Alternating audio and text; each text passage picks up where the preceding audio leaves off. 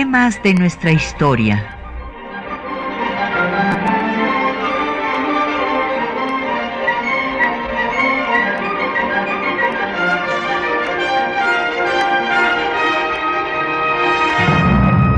Un espacio que difunde el conocimiento del pasado para comprender nuestro presente. Programa a cargo de la maestra Patricia Galeana. Muy buenos días. Pues hoy vamos a dedicar nuestro programa a una institución eh, creada en México y que ha tenido pues trascendencia internacional porque ha sido adoptada en otros países, en otras constituciones del mundo, que es el juicio de amparo. Esta eh, forma de protección de la ciudadanía frente a cualquier acto del Poder Ejecutivo y, como se planteó en un principio, de todos los poderes en contra de eh, las garantías individuales de la ciudadanía que consagran eh, la Constitución. Y por ello vamos a analizar lo acontecido en el Acta Constitutiva y de Reformas de 1847,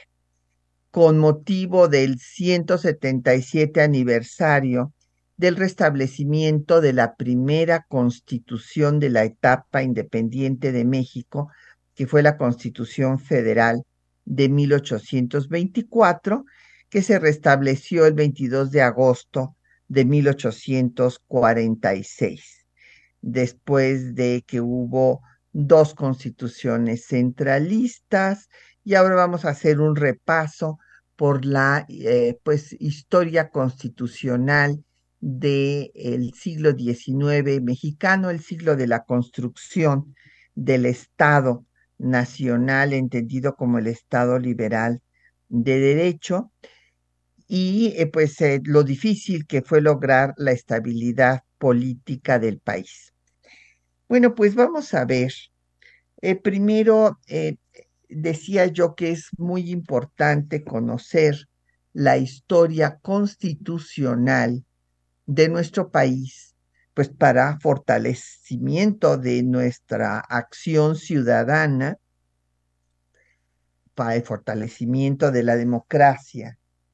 en México y también, eh, pues no podemos entender la historia política si no se estudia la historia constitucional, porque ahí es donde pues participa eh, los eh, grupos organizados de la política en cada momento de nuestra historia. cabe destacar que la primera constitución de México se da en el momento de culminación de la revolución insurgente.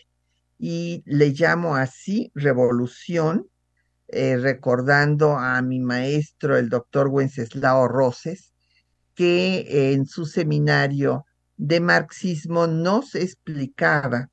eh, que una revolución implica cambio de estructuras. Si de lo que se trata es nada más de cambiar a quien está en el poder, bueno, pues es una rebelión, pero no es una revolución. Y aquí evidentemente la revolución era tan profunda que se pretendía la independencia del país, del imperio español, y se va a modificar todas las estructuras, o sea, no solo se plantea la independencia en materia política, sino en materia económica se suprimen las alcabalas, los tributos y en materia social, pues Hidalgo da una medida verdaderamente revolucionaria que fue la abolición de la esclavitud por primera vez en el continente americano, así como la supresión de las castas. Y él pues solo eh, tuvo a su pues con la dirigencia cuatro meses del movimiento en los que hirió de muerte, como diría otro de mis maestros, Edmundo Gorman, al virreinato de la Nueva España, y su alumno y discípulo, alumno en el Colegio eh, de San Nicolás y discípulo, porque fue su seguidor, José María Morelos, gracias a su eh, pues eh, intuición y su estrategia militar, logró liberar pues las regiones del actual estado de Guerrero, que él llamó provincia de Tecpan, hasta Oaxaca, tomar el puerto de Acapulco, que le había encargado su maestro Hidalgo, y llevó a la culminación a la independencia. Y esta culminación se da cuando reúne al Congreso de la Náhuac en eh, Chilpancingo y eh, después se promulga la primera constitución de México, que es el decreto constitucional para la libertad de la América Mexicana. En todo el reconocimiento a los 19 diputados, entre los que destaca el abogado Andrés Quintana Roo, el catedrático José María Cos y, otros personajes, solo 19, que a salto de mata, perseguidos por los realistas, lograron hacer una constitución perfectamente bien organizada con su parte dogmática de principios y su parte orgánica para el funcionamiento del gobierno independiente, sabiendo que era una constitución provisional, de todas maneras hicieron un trabajo excelente con 242 artículos estableciendo una república con preeminencia del legislativo eh, sobre los otros dos poderes y un ejecutivo colegiado. Y después, pues viene la regresión, ¿verdad? Ya sabemos que muerto Morelos, eh, viene un eh, proceso de aniquilamiento de muchos de los focos insurgentes, quedan algunos como Victoria en Veracruz, Guerrero en el estado que lleva su nombre, y pues la negociación que lleva al fin de la guerra, encabezada por el realista Agustín de Iturbide, pues hace una regresión y se vuelve a la monarquía. Él establece un imperio efímero porque pues tiene la oposición de los antiguos insurgentes que son republicanos y de los borbonistas que le exigen traer a un Borbón como había ofrecido en el plan de Iguala y se había comprometido en los tratados de Córdoba. Ante esto encarcela a los republicanos por conspiradores y acaba disolviendo el Congreso y finalmente se cae su eh, imperio, después no hay constitución, sino hay un reglamento provisional para este primer imperio que cae cuando Santana exige el restablecimiento del Congreso, pero además desconoce eh, pues eh, su entronización porque dice que fue a costa de presionar a los diputados y después en el plan de Casamata se pone de acuerdo con Echavarri, que era el jefe del ejército trigarante y turbidista, y finalmente, pues Iturbide eh, restablece eh, el Congreso para renunciar a las dos semanas. Y triunfa entonces la República y la República Federal eh, con la Constitución de 1824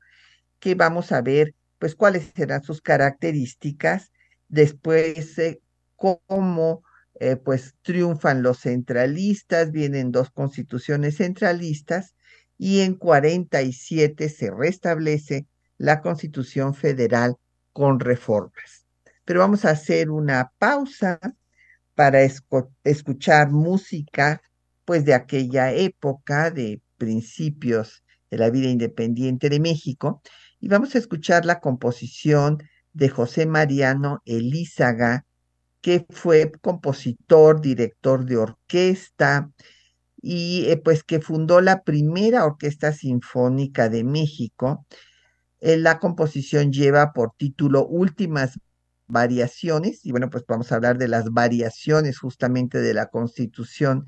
eh, de 24 y está interpretada por Nadia Stankovic del álbum Antología Pianística Mexicana. Escuchemos.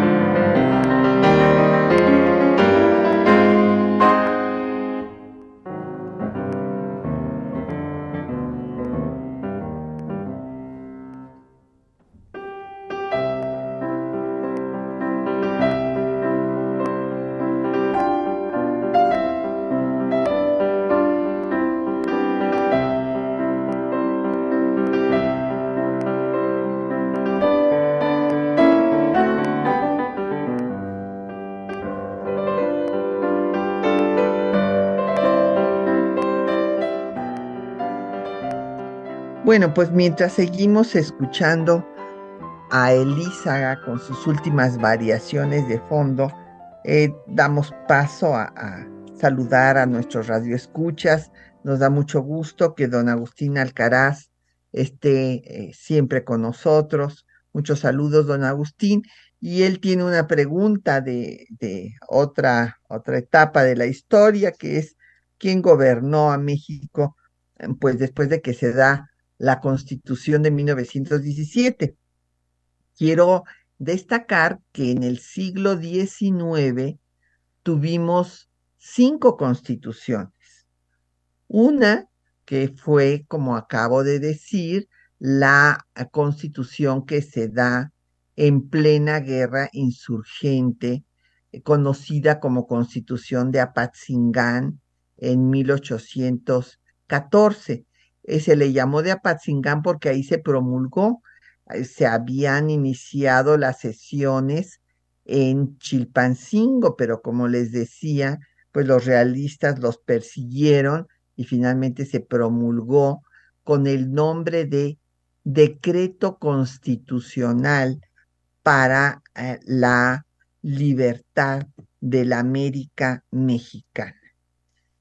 y eh, pues vino la consumación de la independencia por un proyecto diferente al de Hidalgo y Morelos, que fue la negociación de Iturbide, en la que pues ya se unieron los antiguos insurgentes y los realistas, y después él se coronó eh, pues como Agustín I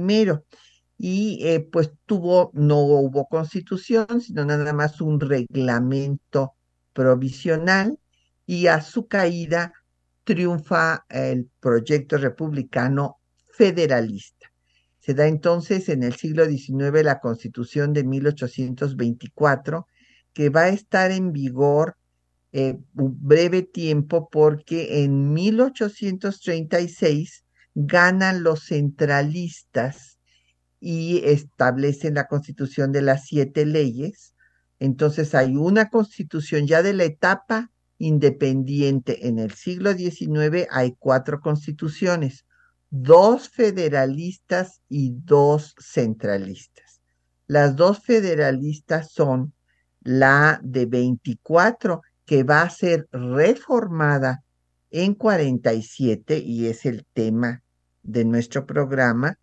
dos centralistas en el ínterin entre 1824 y las reformas de 47, que son la constitución de las siete leyes en 36 y las bases orgánicas en 43.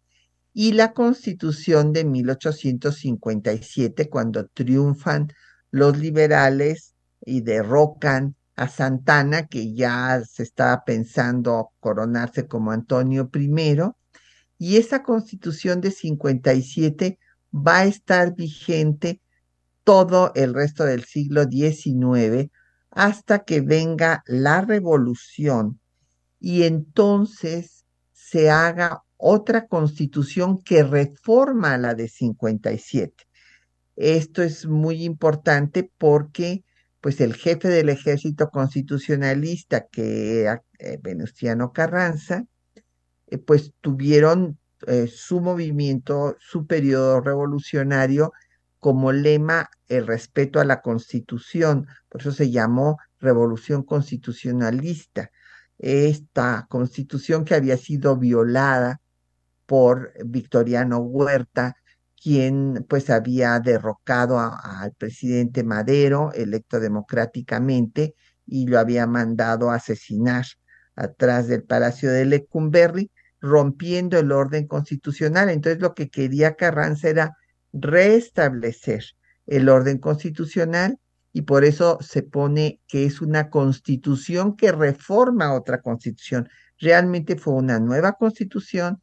porque pues se incorporó todo el capítulo de los derechos sociales.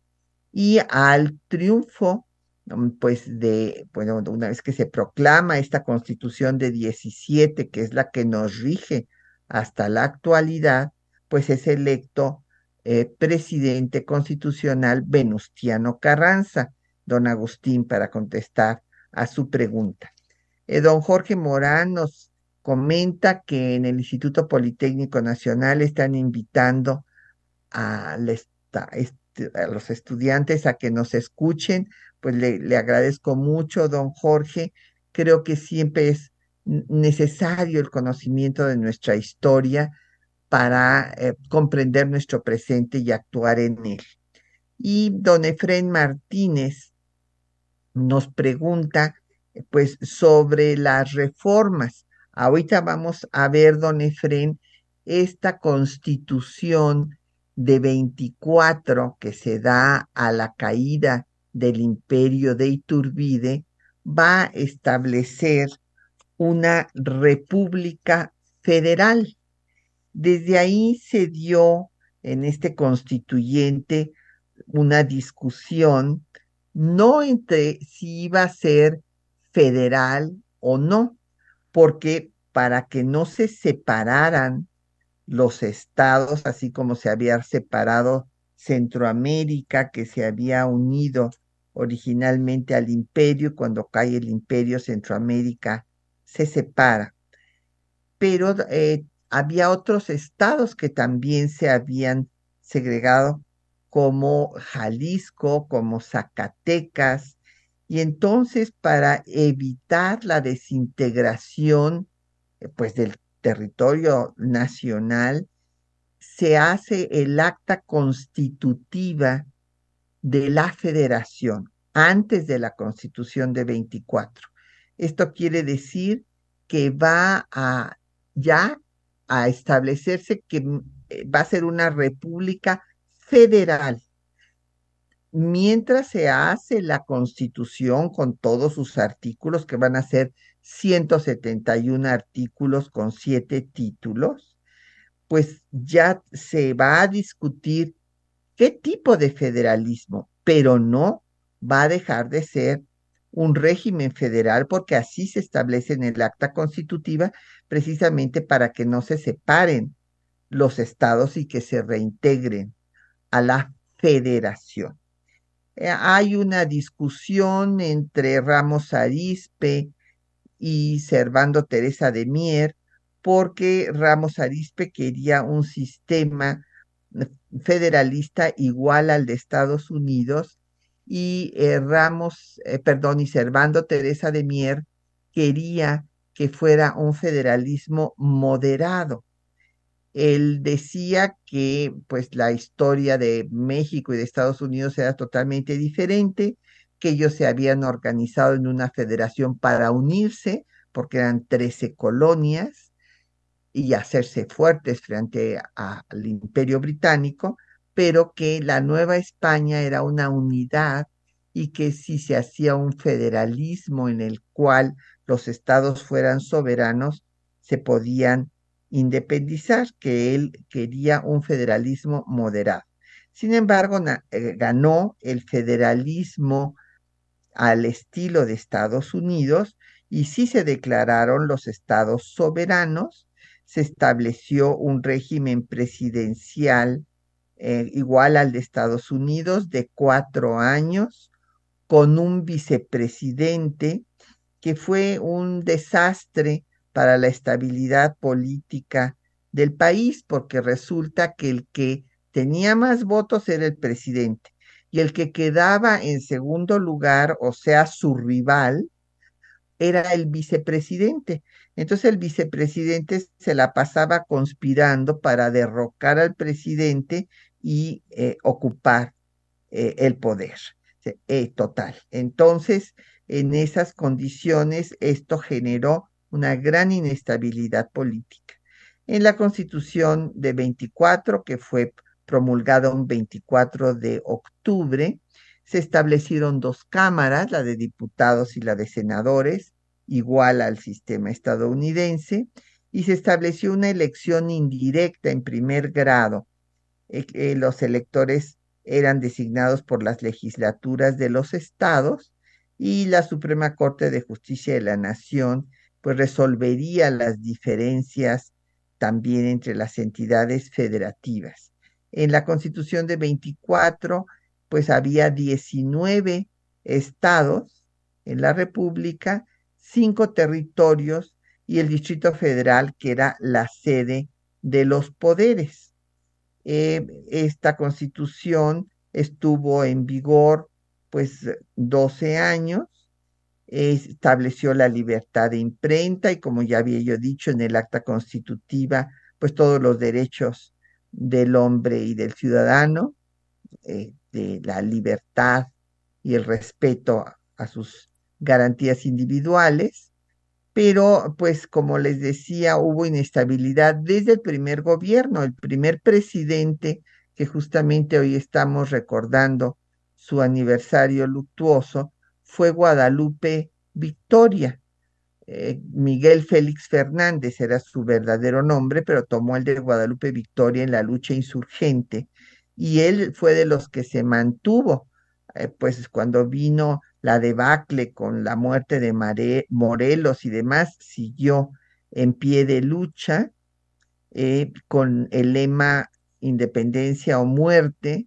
y eh, pues resulta que es el primer presidente de México y su vicepresidente, que es el que había quedado en segundo lugar de la votación, pues fue Nicolás Bravo, que se le insurreccionó y entonces Vicente Guerrero lo logró someter. Eh, durante la vigencia de esta constitución federalista de 1824, se dio el primer intento de reforma liberal en 33, cuando Valentín Gómez Farías, eh, apoyado por José María Luis Mora, intentaron eh, someter a los militares y al clero, a la autoridad civil, o sea, al Estado, que el Estado fuera realmente soberano y que estas dos corporaciones aceptaran eh, el gobierno civil. Pero pues fracasaron porque hubo una rebelión al grito de religión y fueros. Santana, que era el presidente, eh, Gómez Farías era vicepresidente en funciones del Ejecutivo en ausencia de Santana, regresó y derogó toda la reforma. Y esto dio un viraje para que luego ganaran los centralistas y establecieran eh, la eh, constitución que pues llevó, se le conoce como las siete leyes, que son las bases constitucionales de la República Mexicana. Vamos a hacer una pausa para escuchar eh, los textos que les hemos seleccionado esta mañana, donde van ustedes a eh, oír cómo se da el restablecimiento de la Constitución Federal, después de que vienen las dos constituciones centralistas en donde los estados dejan de ser soberanos y se convierten en departamentos. Y eh, pues el restablecimiento se da el 22 de agosto de 1846 y se da una división en el Congreso porque unos quieren que se restablezca la constitución de 24 tal como está, porque ya está invadido el país por el ejército estadounidense y están a punto de llegar a tomar la Ciudad de México. Y otros diputados, como Mariano Otero, argumentan que es necesario hacer las reformas para que haya una constitución que lleve al consenso entre todos los grupos y que favorezca la unidad frente a la guerra de conquista territorial que Estados Unidos le infligió a México. Y ahí van ustedes a escuchar pues cuál es su propuesta de Mariano Otero que retoma pues eh, eh, la idea del juicio de amparo de Crescencio Rejón, que lo había establecido en la Constitución de Yucatán desde 1841 para proteger a la ciudadanía de actos anticonstitucionales o ilegales de cualquiera de los tres poderes. Estas actas de reforma también suprime la figura de vicepresidente que, como les dije, trajo muchos conflictos políticos, una gran inestabilidad y en la constitución, en el acta de reformas de 47, porque se promulga en 47, se establece que cuando, que se va a hacer como en, se había establecido en 24, aunque se suprime, ya no hay vicepresidente, pero que en caso de faltar el presidente, el Congreso decidiría quién ocuparía eh, su lugar. Escuchemos.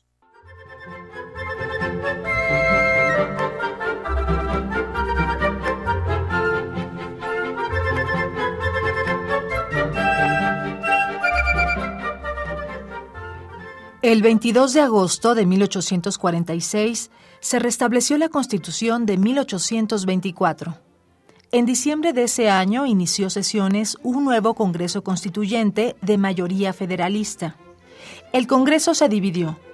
Mientras unos legisladores querían el restablecimiento de la Constitución de 1824 sin reformas, ante la proximidad de que el ejército estadounidense tomara la capital y dejar para el próximo Congreso su revisión, otros querían hacer las reformas como Congreso Constituyente. El diputado Mariano Otero presentó un voto particular para que se hiciera un acta de reformas el 5 de abril de 1847. La situación actual de la República demanda con urgencia el establecimiento definitivo del orden constitucional. Es una verdad que se palpa con solo contemplar esa misma situación. Comprometida una guerra en la que México lucha nada menos que por su existencia, ocupada la mitad de su territorio por el enemigo, que tiene ya siete estados en su poder, cuando acaba de sucumbir nuestra primera ciudad marítima y se halla seriamente amenazada aún la misma capital, ninguna cosa sería mejor que la existencia de alguna organización política, que evitando las dificultades interiores, dejase para llevar a cabo esa misma guerra es preciso hacer que cuanto antes cese la complicación que la dificulta. La manera de hacerlo me parece perfectamente indicada por la prensa, por las legislaturas y por el considerable número de señores diputados que han pedido el restablecimiento de la Constitución de 1824 con las reformas convenientes. El acta de reformas fue jurada y publicada en mayo de 1847, cuando el ejército invasor había tomado la ciudad de Puebla. Entre las reformas destaca la incorporación del juicio de amparo, institución establecida primero en Yucatán en 1841 por Manuel Crescencio Rejón, para defender los derechos de la ciudadanía de cualquier acto contrario a la constitución de las autoridades, propuesta por el propio Mariano Otero en 1847. Los ataques dados por los poderes de los estados y por los mismos de la Federación a los particulares cuentan entre nosotros, por desgracia, numerosos ejemplos.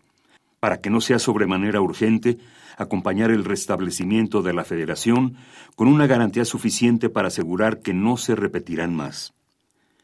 Propongo al Congreso que eleve a grande altura el poder judicial de la Federación, dándole el derecho de proteger a todos los habitantes de la República en el goce de los derechos que les aseguren la Constitución y las leyes constitucionales contra todos los atentados del Ejecutivo o del Legislativo, ya de los Estados o de la Unión. El juicio de amparo se estableció en el artículo 25 en los siguientes términos. Los tribunales de la Federación ampararán a cualquiera habitante de la República en el ejercicio y conservación de los derechos que le concedan esta Constitución y las leyes constitucionales contra todo ataque de los poderes legislativo y ejecutivo, ya de la Federación, ya de los Estados, limitándose dichos tribunales a impartir su protección en el caso particular sobre que verse el proceso, sin hacer ninguna declaración general respecto de la ley o del acto que lo motivare. Otra importante reforma fue la supresión de la vicepresidencia que tantos conflictos políticos había provocado. Artículo 15. Se derogan los artículos de la Constitución que establecieron el cargo de vicepresidente de la República, y la falta temporal del presidente se cubrirá por los medios que ella establece, para el caso en que faltaran ambos funcionarios. La vigencia de la Constitución de 1824 reformada fue efímera, ya que Santa Ana regresó al poder ahora con los monarquistas en 1853.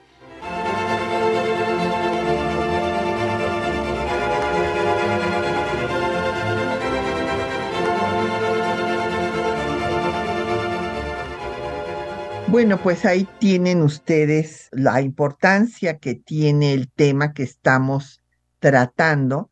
que fue el restablecimiento del federalismo después de que hubo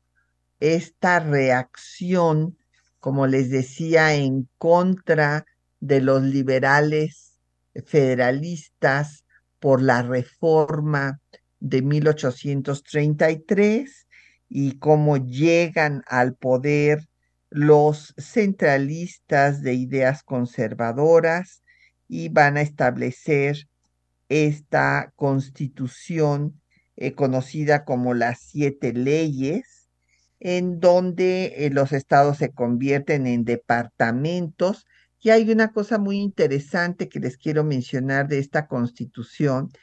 que es una propuesta de Lucas Salamán, el incorporar un cuarto poder. Ustedes tendrán presente que esta idea de Montesquieu desde el espíritu de las leyes,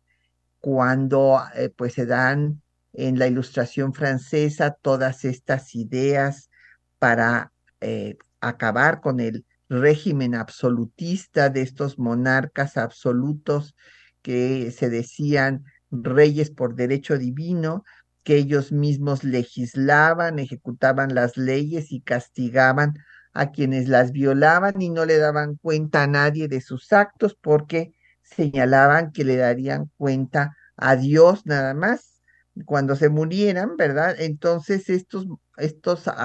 monarcas absolutistas fueron combatidos por eh, los intelectuales franceses de la ilustración y pues eh, Rousseau habló de el contrato social, o sea, el principio de soberanía popular, y Montesquieu de la división de poderes, que el poder no podía estar concentrado en una persona, sino que tenía que haber un cuerpo, bueno, primero el principio de soberanía popular, que el, la soberanía era del pueblo, no del monarca que el pueblo, el contrato social eh, consiste en que el pueblo se reúne libremente para vivir en paz, establece una serie de normas de convivencia y designa a quien va a cumplir, eh, hacer cumplir esas normas.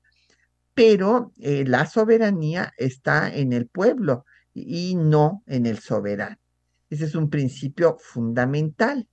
Y después, eh, el otro principio fundamental para acabar con los regímenes absolutistas es el de la división de poderes que plantea Montesquieu, pero Montesquieu plantea los tres poderes tradicionales que siguen existiendo hasta el tiempo presente. El poder legislativo, el eh, cuerpo de representantes del pueblo que dan las normas de convivencia para vivir en armonía, en paz. Después el ejecutivo que va a ver que se gobierne de acuerdo a esas leyes y el judicial que es eh, pues son los tribunales que sancionarán a quienes no cumplan esas leyes. Pero Lucas Alamán propone para la Constitución Centralista de 1836 incorporar una este, propuesta eh, también de un francés, de Benjamin Constant, que en, al inicio del siglo XIX propuso un cuarto poder, que se llamaba el cuarto poder moderador, para vigilar que ninguno de los poderes invadiera las facultades del otro. O sea, que el Ejecutivo no invadiera al Legislativo eh, ni al Judicial y eh, pues estaba, por lo tanto, por encima de estos tres poderes. Esto fue aceptado, se estableció lo que se llamó el Supremo Poder Conservador en esta constitución centralista que solamente tuvo una pues eh, breve vigencia. Ahí cabe destacar que cambió el periodo gubernamental, ya no iba a ser de cuatro años como en la República Federal de 24, sino de ocho años. Y eh, pues va a generar muchos conflictos porque se separa Texas, argumentando la ruptura del pacto federal eh, desde luego, pues Texas ya estaba habitado pues por prácticamente una mayoría de estadounidenses, de cada 10 habitantes de Texas, 9 ya eran estadounidenses que habían pasado pues eh, sin el control que no podía dar el gobierno mexicano porque pues por esta inestabilidad no tenía los elementos no eran católicos como debían de ser, como se les exigía que, fueran, en fin, y entonces ya tenían planeada su separación y anexión a Estados Unidos, pero esto fue el pretexto para eh, separarse. Y bueno, pues este es el antecedente del conflicto con Estados Unidos y de la invasión y guerra de conquista territorial en este periodo de vigencia breve de la Constitución centralista, pues va a ser presidente Bustamante, hombre de ideas conservadoras, y va a tener lugar la llamada Guerra de los Pasteles, que en 38, que es cuando los franceses vienen a cobrar deudas y eh, pues por unas deudas exageradas de un pastelero piden una fortuna y entonces por eso se le llamó guerra de los pasteles, bloquearon cinco meses el puerto de Veracruz, hubo eh, pues doscientos veintitantos muertos por el ataque que hicieron al puerto y el propio Santana pierde su pierna y ahí se convierte pues eh, otra vez en héroe. Acuérdense que él primero había enfrentado a la escuadra española de Isidro Barradas en Tampico cuando llegó a intentar la reconquista y fracasó en el intento y ahora pues se convierte en otra vez en héroe por haber perdido su pierna.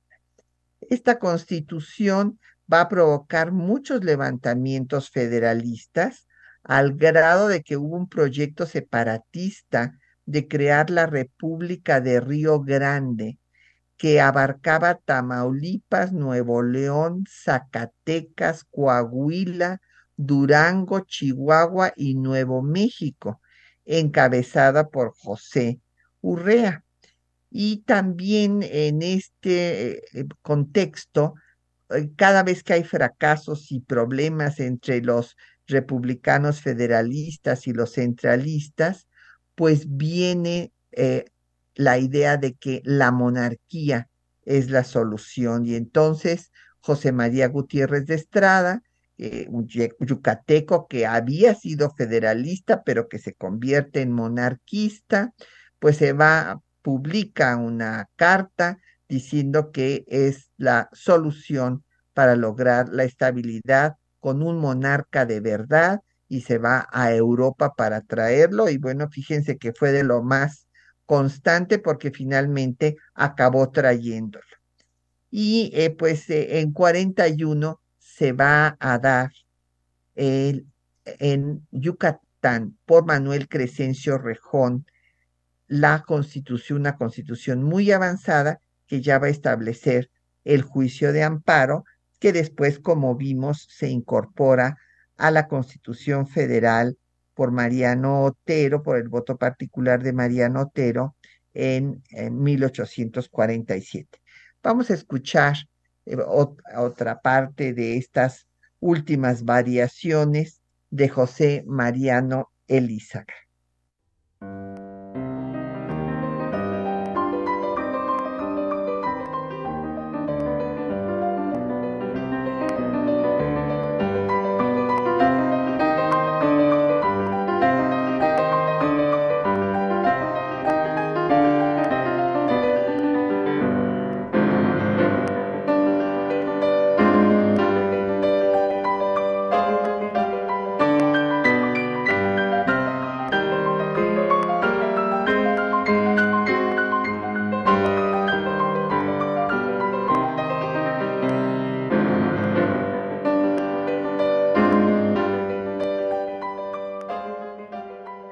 Bueno, mientras seguimos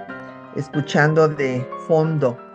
estas variaciones hermosas de Mariano Elízaga, interpretadas por Nadia Stankovic del álbum Antología Pianística Mexicana, pues seguimos haciendo este repaso de nuestra historia constitucional en el siglo XIX, en el proceso de creación del Estado mexicano. Entonces había yo hablado de la constitución centralista de 36, que eh, establece este cuarto poder moderador, que va a generar movimientos separatistas como eh, pues la, la propuesta de creación de la República del Río Grande, nada menos, que resurge el monarquismo, y señalaba yo que en 41 Manuel Crescencio Rejón un eh, hombre realmente admirable, federalista, eh, liberal, que se va a destacar por su activismo político, fue encarcelado en varias ocasiones. A los 18 años le tocó pues unirse al último momento ya de, de la lucha independentista, fue antiturbidista y era un federalista liberal que propuso justamente en la constitución de Yucatán de 1841 que se creara el juicio de amparo. Realmente él es el inventor del juicio de amparo, de esta figura para proteger las garantías individuales consagradas por la Constitución y las leyes de cualquier acto violatorio de las mismas de los propios poderes, o sea, de las propias autoridades. Y es tan avanzada esta constitución de Yucatán que establece ya la libertad de cultos. Eh, después, bueno, va a dejar también de tener vigencia, ya sabemos en este proceso de inestabilidad, pero el juicio de amparo es retomado por Mariano Otero en el constituyente de 1846-47 que restablece a la constitución de 24, pero antes de que venga este momento, se da otra constitución centralista, la constitución de 1843. Las bases para la organización política de la República Mexicana es otra constitución centralista que eh, la verdad el único cambio importante que hace es que desaparece al cuarto poder conservador, al que se llamó Supremo Poder Conservador, este cuarto poder que iba a vigilar a los otros tres, eh, pero además establece un régimen censitario, o sea, solo tendrían eh, participación política los propietarios, entonces se excluía a la, a la mayor parte de la población, además se le daba facultades extraordinarias al Ejecutivo, derecho de veto, y eh, pues se viene entonces el tema ya de la guerra de Estados Unidos eh, contra México para arrancarle pues la mitad de su territorio. Y en este contexto, eh, pues se reúne un nuevo Congreso, que es este Congreso que plantea nuevamente el restablecimiento del federalismo, puesto que es evidente que las dos constituciones centralistas no habían logrado la, eh, pues la estabilidad del país y entonces eh, eh, viene este intento, que es el segundo intento, bueno, para restablecer al federalismo, porque había habido un intento en 42, pero este Congreso Federalista donde estaban personajes pues tan importantes como el propio Otero y otros liberales, fue disuelto por Nicolás Bravo y se hace la constitución centralista. Dense ustedes cuenta el, eh, la cantidad de cambios en materia política y también constitucional. Y esta constitución de 43 pues va a tener una brevísima vigencia porque en 46, o sea, tres años después, se restablece finalmente el federalismo y es cuando viene eh, pues esta discusión de si se le hacen reformas a la constitución de 24 o no y finalmente se eh, decide si hacerlas. En este caso tuvo una influencia decisiva Mariano Otero, eh, pues que en su voto particular pues hace un llamado para que eh, se hagan las reformas con objeto de pues mejorar eh, la, a la propia constitución de, de 24, eh, ya que el país pues estaba en una situación terrible, a, punto de desaparecer, con la mitad del país ocupado, con las tropas al mando de Scott ya en Puebla, y entonces él propone un sistema mixto que dé eh, protección a la ciudadanía y que impida que los estados promulguen leyes contrarias a la Constitución Federal, que se vigile a los funcionarios y que desde luego se suprima esta situación de que el rival del presidente en turno ocupaba la vicepresidencia.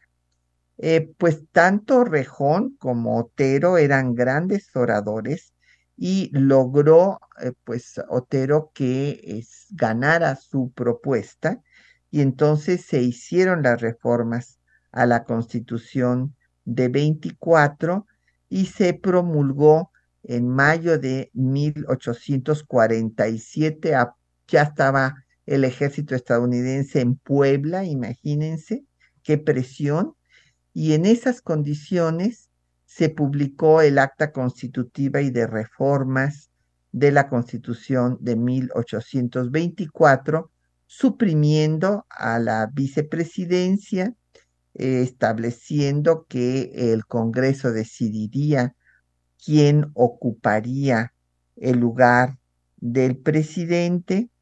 en caso de faltar este y estableciendo el juicio de amparo en su artículo 25. Los tribunales de la federación ampararían a la ciudadanía en contra de actos de los poderes contrarios a la constitución. Y eh, pues la fórmula Otero especificó que se ampararía solamente al ciudadano que ganara el amparo, esto es, no se derogaba de ninguna manera eh, pues eh, la norma. Eh, como les digo, a esta institución pues ha trascendido y pues sigue siendo una institución que en nuestro tiempo presente pues ha permitido que se respete lo que dice la Constitución y pues las garantías que le da a la ciudadanía nuestra Carta Magna. Eh, hay que recordar que Mariano Otero, eh, pues era eh, originario de Guadalajara, era abogado, como ya dije, fue muy buen orador, miembro de la generación de este constituyente de 42, disuelto por los centralistas, y que redactó pues un ensayo muy interesante donde analiza la eh, situación de México que lleva por título Ensayo sobre el, verdadero estado de la cuestión social y política que se agita en la República Mexicana. Estaba en contra del militarismo y del clericalismo y eh, pues apoyaba que eh, la clase media tuviera un papel eh, destacado en la política nacional. Participó con muchos artículos, igual que también Crescencio Rejón, que también escribía en los periódicos de la época. Otero escribió en el siglo XIX y pues fue uno de los redactores de esta acta de reforma de 47 a la constitución de 24, donde se incorporó el juicio de amparo. Y se opuso, como se opuso también Melchor Ocampo, a la firma del Tratado de Paz con Estados Unidos. Eh, consideraba Ocampo, recordarán que había que mantener el sistema de guerra de guerrilla y no aceptar el tratado de paz. Eh, la, pues el acta de reformas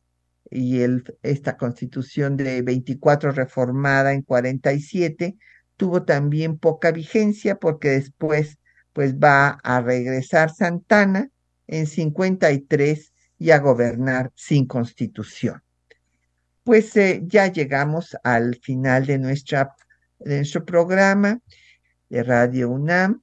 Agradecemos el apoyo a los compañeros que hacen posible el programa, María Sandoval y Juan Stack en la lectura de los textos, Isela Villela en la producción de la cápsula, eh, Crescencio Suárez Blancas en el control de audio, Quetzalín Becerril en la producción del programa y Bárbara Puga en los teléfonos, Patricia Galeana se despide de ustedes hasta dentro de ocho días.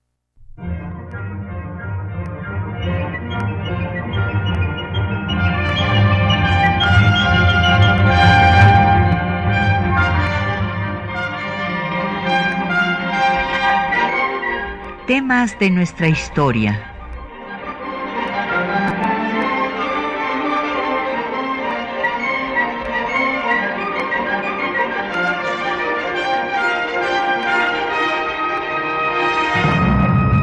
un espacio que difunde el conocimiento del pasado para comprender nuestro presente.